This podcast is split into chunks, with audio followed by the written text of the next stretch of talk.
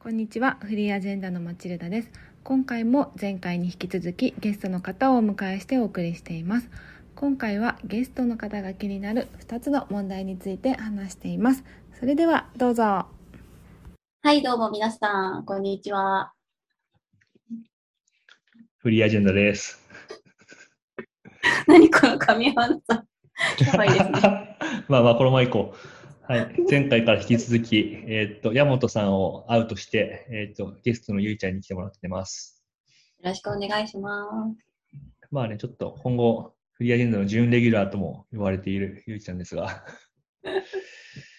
えーっと、今回のテーマは、そんなゆいちゃんが最近気になっていることについてお聞きしたいと思います。まあね、ゆいちゃん会うたびにいろんなことが気になっているパーソンではあるんですけども、まあ大体ね、本当にわけわかんないこと気にしてるなと思うんですけど、今は何が気になってるんですか？二つ気になってることがあるんですけど、ちょっと真面目な方からいきますね。なんか、おはいなんか君には固有名詞をつける覚悟があるのかっていう話なんですけど、めっちゃ気になる。え、2個目のタイトルも聞いていいですか？ね、先に。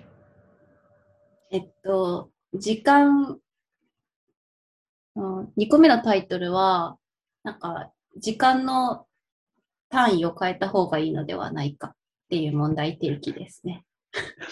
いや、めっちゃ面白そう。あーでもじゃあ1個目からいきましょう。はい。はい。君には？君には固有名詞をつける覚悟があるかっていう話です。はい。ああ、これなんか、まあ多分よ、あるあるだと思うんですけど、なんかこう、浸透しもしない名前にこう、相相性をつ、相性っていうか愛着をつけ、愛着がつかないとワークしないような名前がついてるサービスとかすごいいっぱいあるよなって思っていて、はい。で、そんなことを思っていた矢先、なんか、あの、先日、このフリーアジェンダで、あの、風邪薬の話してましたよね。優しさが半分みたいなやつ。あ、そうそうそうそう。はい。で、その時に、ヤモティさんが、リングル IB の話してて、覚えてらっしゃいます、なんだっけ？あの、山本さんが愛用してる風邪薬みたいな話。風あ邪薬、ーはいはいはい。別の風邪薬。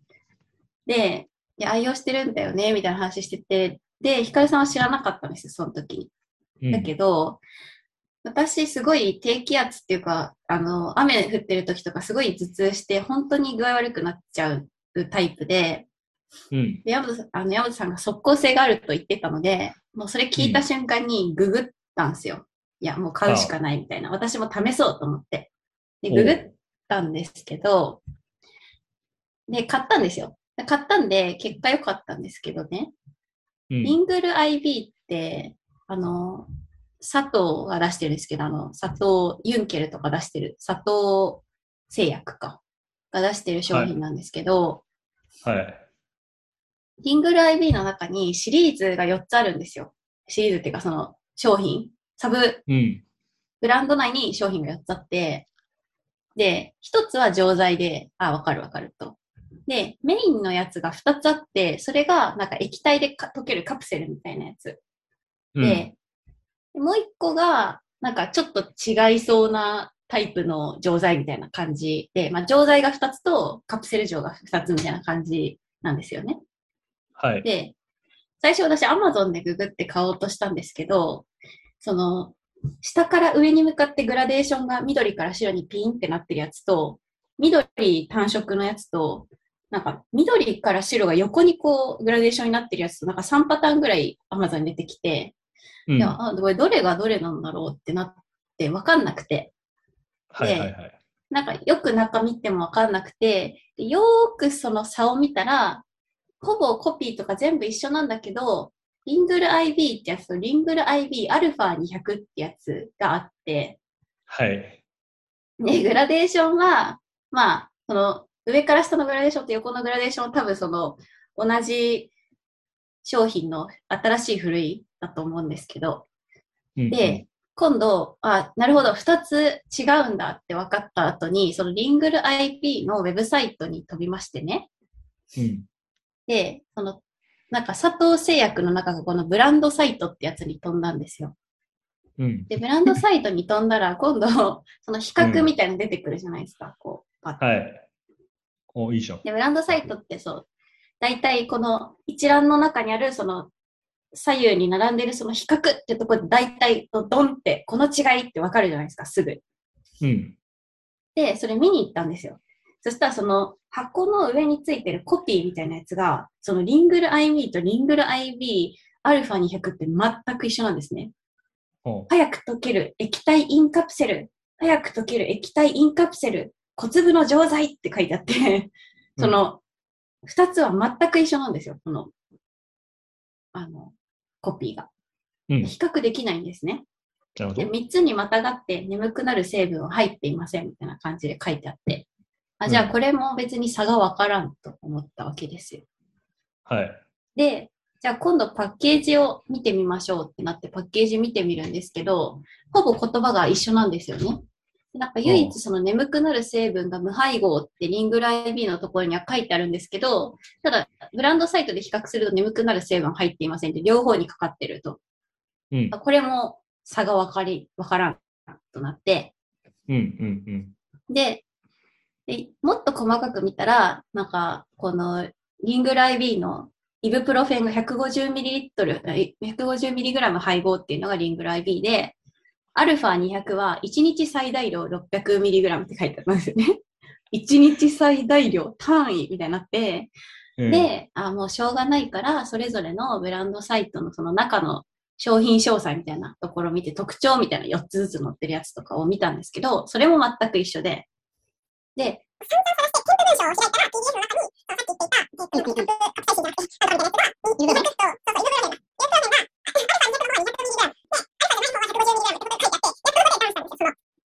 結論はイブプロフェンが1カプセル状中にどのくらい入っているか。あ、でなるほどね。こ行為の側の差分で言うと、1日に服用できる回数が違うのかなうん結果的に。マックス服用回数みたいな。で、結論、アルファ200の方が強めで、多分、服用回数が少ないぞ、みたいな話だったんです。うんで、でね、まあその、うん。こう、こういう一般に売る、あの、ものって名前とかブランド名がある程度浸透しなきゃいけないと思うので、キャッチーなものつけたりするのは、まあ、販売的に必要なんだろうなと思ってるんで、全然これ自体はあり得るんだろうなと思うし、薬品ってすごい名付け難しいと思うので、まあ、そこの個別の案件に対しては、まあ、しょうがないなって思う、しょうがないっていうかなんか、まあ、事情いろいろあるのかなって思うんですけど、はい。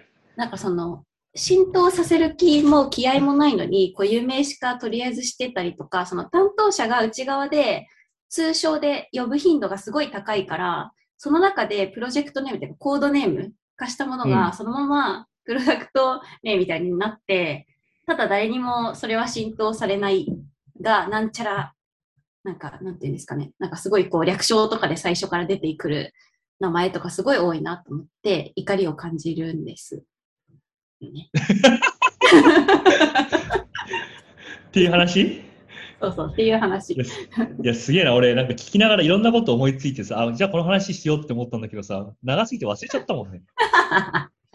すいません。早送りでお願いします。あ、でもなんか、そうっすね。俺の友達が、この商品の名前はすごくいいと思って言ってた商品があるんですけど、うんあの、アリのスコロリっていう商品なんですよね。ああ、アリ。殺すやつ。アリ殺すやつ。あれとかすげえいいって言ってて、いや、ほんまそれっすねって思いました。僕でも結構あれなんですよね。そういうなんか、プロジェクトコードネームとか、通称みたいのつけて、結構それが、なんだろう、浸透せずに枯れていくのとか結構黙って見てるタイプなんですよ。好きってことですか？その、僕カレー好きですうのが。いや、す好きというか、その、つなんだろう、つけてちゃんと浸透しないこともあるのを、ただただ、こう、無力感に苛まれながら見ていることも多いっていう。感じですね。今日もちょっと一個新しいプロジェクトというか名称をつけたものがあるんですけど、うんまあ、DDD マートを作ろうっていうのがあるんですよ。あゆいちゃん、データマートっていう概念わかります？はい。はい。聞いたことあります。たくさんいろんなところにこうデータのテーブルみたいなのがいっぱいあると、こうジョインしたりとかして分析するのめんどくせえんで、全部くっつけて、1個のでかい、まあ、それさえあれば大体分析できるしみたいな感じのこうデータの集合みたいなのをまあ作る。まあ、これってなんかそのエンジニアの思想的にはそうじゃないんであんまり好かれないんですけど、分析的には使う、まあ、データマートっていう、まあ、そういう大きなテーブルみたいなのがあるんですけどうん、なんかその DDD マートっていうのは、なんか大体の分析ができるデータマートっていう 日本語やん。やつなんですよ。で、褒めたかった思いとしては、なんか初めからすごい完璧なデータマートを作ろうとすると、なんかあのデータも入れよう、このデータも入れようとか、仕様がすごく重くなって、うんそもそもそれを作るまでに時間がかかっちゃうんで、うんなんか最初は、なんか80%分析できれば OK だよデータマートみたいな名前だったんですよね。でも長かったから、とりあえず大体分析できればいいっていうこと、だから完璧を目指さないっていう言葉を込めたくて、結局大体分析できるデータマートで DDD マートっていう名前についたんですよね。で、まあ僕としては一応その浸透しやすいように DDD っていうこう、まあ、はい語呂というか、うんちゃんとしたプロトコルをそこに与えたんですけど、これがなんだろう、普及するのかは全くまあ自信がないですと。でもそういうのつけがちですね。だからさっきのゆいちゃんのアイコンと、うん、うん社内はそうですね。うん。こういう名詞ね。うん。でなんか社内にはそこを浸透させるぞっていう力学が、その目標にと一致してれば働くじゃないですか。そのうん。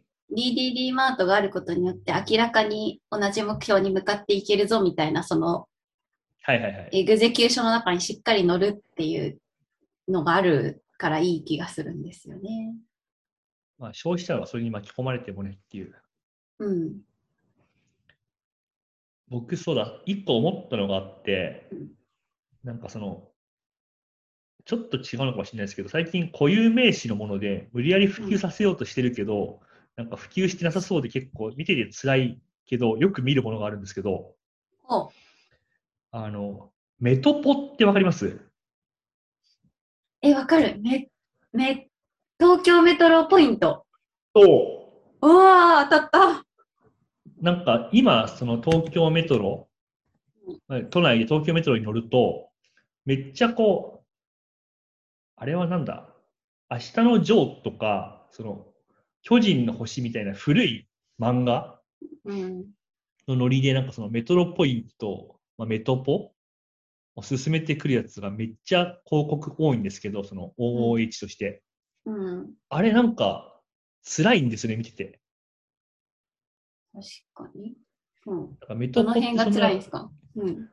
メトポそんな読みやすくないし、確かにメトッポがね、そもそも結構力使うはい。形ですもんね。うん。でメトロポイントが何なのかをそこまで説明せずに、単にメトポっていう言葉をいっぱい広告内に散りばめて、なんとかその、この五感で覚えれるやろみたいな、その、認知ありきの感じなんですよね。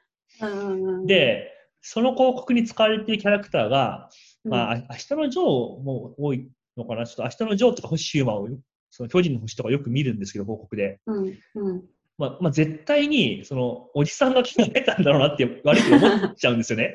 だって、今の20歳の人からしたら、なんか、このキャラクター誰かわかんないけど、まあ古い、古い絵柄だから、なんか、レトロな漫画だってことがわかるくらいの認知しかないと思うんですよ。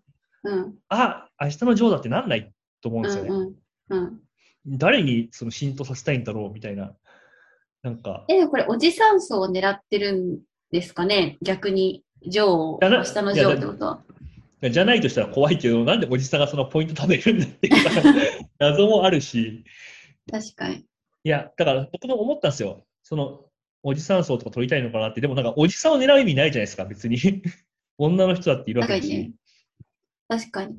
かつ、おじさんだとよりメトポじゃなくてメトロポイントとかの方が浸透してくれそうですね。この3文字に訳して可愛い感じにするっていう方。向性とおじさんがちょっと乖離するのかな。だからなんか、いろいろ見てて、辛い。確かに。でもすごい気合入ってますね、このサイト見てますけど。いや、出稿料たりや、そうそうたるもんですよ。ねえ。えー、すごい。もう多分 IP も安くないと思うんですよね。う人気のん。漫画だから。うん、だからすごい、とん ROI マイナス6000とかなんじゃないかな。でもまあ、出通勤する系の人か。誰がその、のそうですね。その固有名詞を聞いて思ったことが2個あって、1個目がそのメトロ、メトポの話。うん。もう1個、本当どうでもいいんですけど、うん。僕最近ちょっとあるものを買ったんですよ。久しぶりにでかい買い物なんですけど、うん、まあ、バンムーフっていう自転車買ったんですよ。ああバンムーフ自転車、40万、40万円。20あ、それなんか新しいやつなんですけど、20万うん。うん。なんですよ。20万くらいですけど、で、バンムーフって機種が2個あるんですね。うん。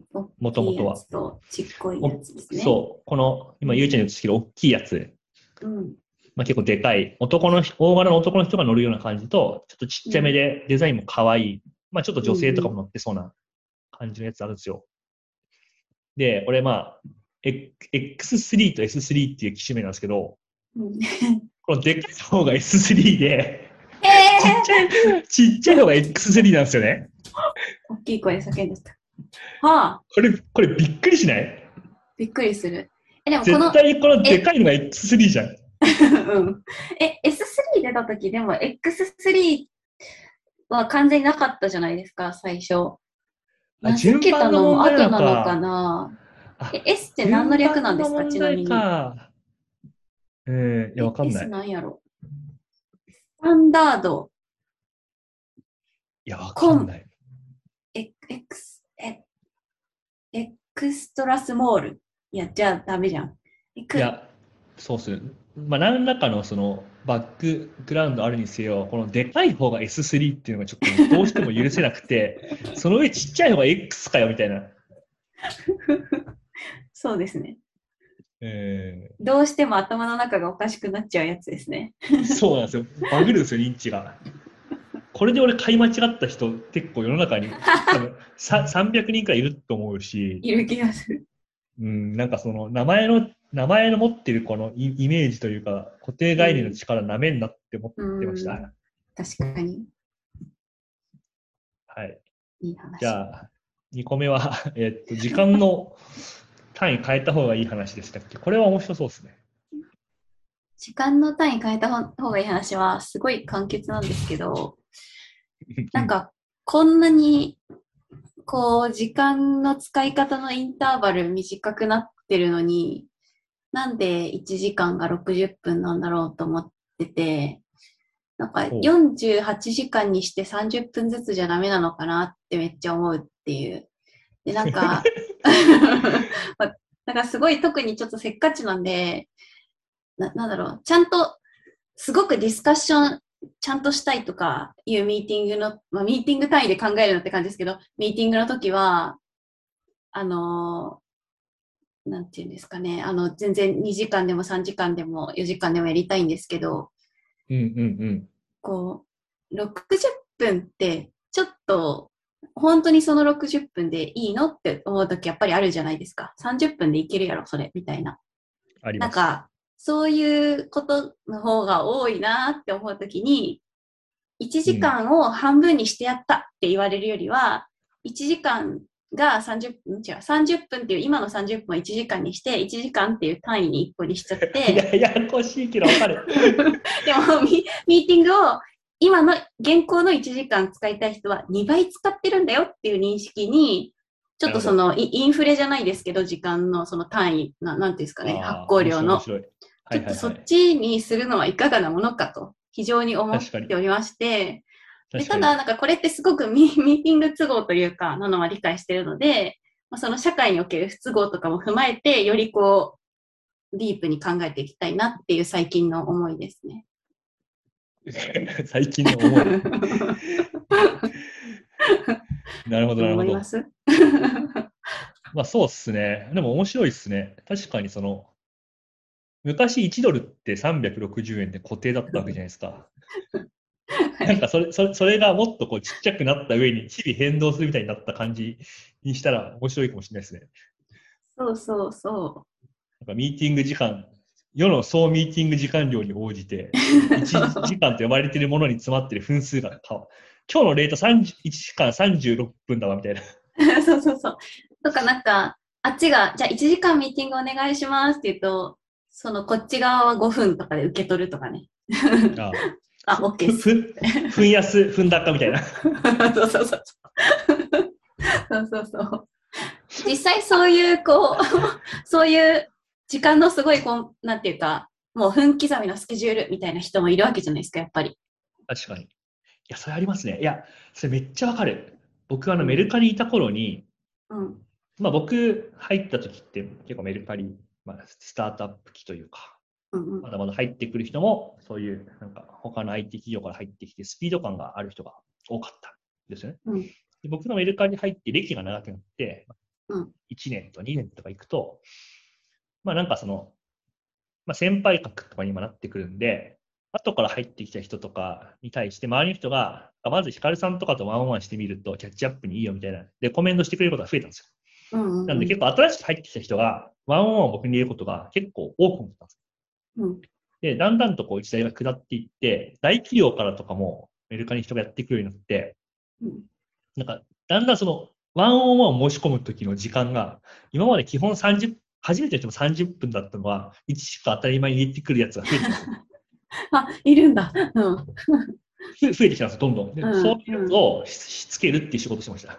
ありがとうございます、みたいな。あの、ちょっとメルカリとかだと1時間のワンワンって結構びっくりされちゃうかもしれないですね、みたいな。次回からは結構30分で、まあ本当に必要ないか考えてみるのもいいかもしれないですね、みたいなことを、まあふわっとすごいゆっくり言うっていうことをやってました。うんうんうん。いやなんかまあ本来は、なんかご挨拶させていただきたいんですけど、1時間くださいって言われたときに、ちょっとすいません、それは15分ぐらいでお願いしますみたいな、このコミュニケーションで、こう、10日とは何かみたいな話をしてるんでしょうけど、うん。なんか、でもやっぱりちょっと1時間ってリッチだぞって思ってて、今の1時間は、だいぶ。そうですね。今の1時間。そうっすね。うん、確かに。でも結構やっぱそういうのにし縛られるじゃないですか。なんか30分短いけど60分長いってミーティングもやっぱあると思ってて、でもまあ確かに45分入れるってやっぱなんかすげえピンとこないじゃないですか。確かに確かに。でも2個組み合わせでも1時間半っていうなんかそのよくある時間枠になるぞみたいななんか。そうなんですよね。この45決闘の大きさが分にいうん。入れづらさみたいなのも確かにあって、まあなんかちゃんとこう、共有でき、そういう感覚を共有できる人はもちろんさっさと終わったら終わるっていう使い方してくれるので、全然ストレスはある意味ないじゃないんですけど、うん。でも別に元が45分でいいことだってありますよね。なんか。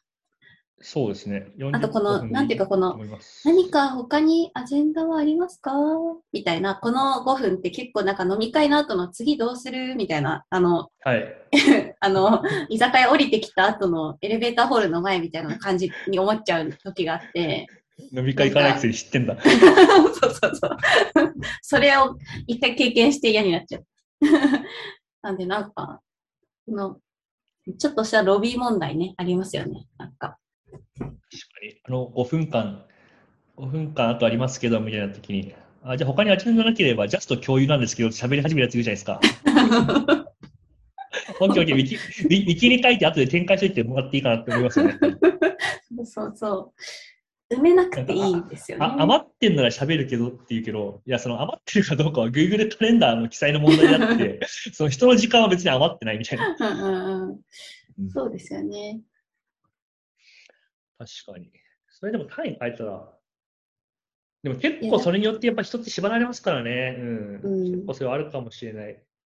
なんかその、98円のもの安そう問題みたいな話かなと思ってて、結局100円っていう謎の区切りがあるから、別に円ってその1円単位で連続値のはずなのに、なんか100円っていうアンカリングによって超える超えないで、皆さん揉めてらっしゃるじゃないですか。うん揉めてるっていうか、まあそこにやっぱ縛られてるじゃないですか、思考。うんうん。だからその1個のチケットみたいな大きさって確かに結構人間の生活行動を規定するなって感覚はありますね。ねですよね。そうなんですよ。だから私も最初はその、やっぱそういう問題じゃないとか言って、なんかその、いかにミーティングはもう終わっていいもんなんだよってするとか、その非同期コミュニケーションでいい内容なのか、その同期的に今、この残りの余った時間でやるべきことなのかみたいなことを、組織の文化として根付かせることの方が全然コスパいいじゃんとか思ってたけど、いや、実は48時間なんじゃないってやっぱ思っちゃった、思っちゃいましたね。ゆうちゃん悪い人48いんのかな？時間って言っ、ゆうちゃん48時間って言ってるのは、新しい世界だと、うんえややややこしいな。30、30そうだよね分でい1時間が終わるです。うん。だから、今の、えっと、今の、今の1時間が2時間相当になるのか。単位そうそうそうそう。から、で今のおひ24時間は48時間と言われる。そう、お日様の、あの、周期はほぼまあ24時間を保っとくのがいいかなと思ったね。そこの、そこはなんか今んとこ調整するモチベーションはなかったですよ。いや、そこ超えたらもう大さ、えらい騒ぎですよ。人間の車のタイマー舐めちゃいけないですよ。そうですね。ちょっとそこは変えずに、あくまで大きい、こう、区切りは従う形で、ちょっと提案したいうん気持ち。うん。でもやっぱそうっすね。あのやっぱ初回でミーティング1時間入れてくるやつかどうかとかをちょっと見てますね。言っちゃ悪いですけど、俺一生忘れないですよ。やっぱ、あ、こあこいつそういえば初回1時間入れてきた方のやつだっけなみたいなとか。やっぱ、二つに分けてる世界を。一つに分けてますね。そうですね。今のところ1時間以上のやつはいなかったんで、それはそれでいいですけど。1時間とかそうですね、結構びっくりしますね。なんかメルカリとかでも新しく入ってきた執行役員とかにそれやられた日には、なんかちょっとカルチャーとか学んでもらっていいですかみたいなバリのことを結構柔らかめに言いましたけどね。カルチャーマッチしてますかね？みたいな。まあ、いや、いいんですよ。別に1時間ミーティング入れてもいいんですけど、うんうん。やっぱなんかちょっと本質的な価値観のズレというか、うん、感じちゃうな。うんでもまあ、きっと僕らも30分が、だから、スマートというか、クイックだと思ってるけど、新人類からしたら15分かもしれないし。いや、そうなんですよ。え、でも、私たちが、その、イーロン・マスクの時間側に寄っていくためには、やっぱり、やっぱりそのイーロンマスクの時間。アンカリングを変えて、意識を変える仕組みを作った方がいいっすよね。でも、イーロン・マスク火星人だから、火星は確か25時間なんて、1日のこう、あれが。だから25時間周期できてる可能性ありますね。なるほど。え？そうなんだ。イーロン・マスクはそのプラスアルファの1時間で何をしているんだろプラスアルファじゃないんだよ、別に。う。あ、なるほど。別にプラスアルファじゃねえんだよ、周期が違うだけで。あ、そうだった。そうでした。私、今の典型的な、あれですよね。1時間埋めようとする人間の側の考えですよね。なんか聞いたことあるんですけど、うん。なんかその動物によって、その、一瞬って呼ばれるものの長さ違うと。ああ。象の時間、ネズミの時間だ。それもあります。うんそれ、はなんか多分心臓の鼓動みたいな話なの。あ、でも、まあ、それに近いかもしれないですね。そうですね。うん。なんかその人間って、いくつだっけな、なんか1000分の3秒以上のなんか長さ、認知できない脳が、え目じゃなくー、て脳が。だから、うん。1000分の3秒だけ今、僕の目の前からゆいちゃんが消えて、1000分の3秒後に帰ってきたとしても、僕はゆいちゃんがいなかったってことに絶対気づけないんですよね。うんうん。だからそれがまあ僕らの世界の見方というか、ギギリギリの解像度じゃないですか。でもまあコウモリは1000分の1だとしたら、まあ、コウモリはゆいちゃんが消えたっていう世界を知ってるんで、僕らとはそもそも感じ方が全く違うっなるほど。ていうふうになんかその最小単位みたいなものが違うと、世界の見方は違うはずなんですよね、みたいな。確かに。ああ、そういうことか。え、じゃあネズミとかはじゃあもうそもそも96時間みたいな、そういう時計を持ってるってことですよね。あ、でもそうか。だから1年で何十歳分年取りますみたいな動物はそうですもんね、そもそも。多分そうだと思いますね。うん。だからさっき話したその映画とかも、なんかその最初の方の映画って、その1000分の3秒、1000分の3秒か忘れたけど、それ以上の、その、なんだろう、速さが必要なかった。から、うん1000分の3秒間画像は止まったままで、その1000分の3秒経ったら次のコマが映れば、人間はまあ、こう、滑らかに動いてるように見えるけど、それをネズミが見たら、なんかすっげえスローモーションなんだけど、みたいな。ああ、なるほど荒い、荒くねっていう、紙芝居みたいな感じ。しばらく止まってるけど、あ、また動いて、しばらく止まってて、また動いて、そうそう。おー、すごい。みたいな感じに。だから、僕らが映像というか、その連続的な動画と捉えるものを、まあネズミは確かに紙芝居的なものと見るかもしれうないけどーん。まあ、その世界をどういう、この流度というか、チケットで切り取るかって、まあ、そうで、ですよね。強行的な。ピリオド。強引強引にゴールにボールを。こういうのが40分でミーティングを終わらせる時のあれですね。そうですね。じゃあ、まあ終わりましょう。うん。確かに。うん。まあ、でも、そうですね。でも今僕らはもう30分くらいこの話題で喋ってるけど、これを短いと感じるか長いと感じるかは、ああなた次第 いやという説はありますね。はい。じゃあ今回はそんな感じでした。はい。ゆいちゃんの最近気になること2つでした。はい。バイバイ。ありがとうございました。はい、皆さんいかがだったでしょうか？ぜひ今日の感想をハッシュタグフリーアジェンダでつぶやいてみてくださいねではまた次回お会いしましょうバイバーイ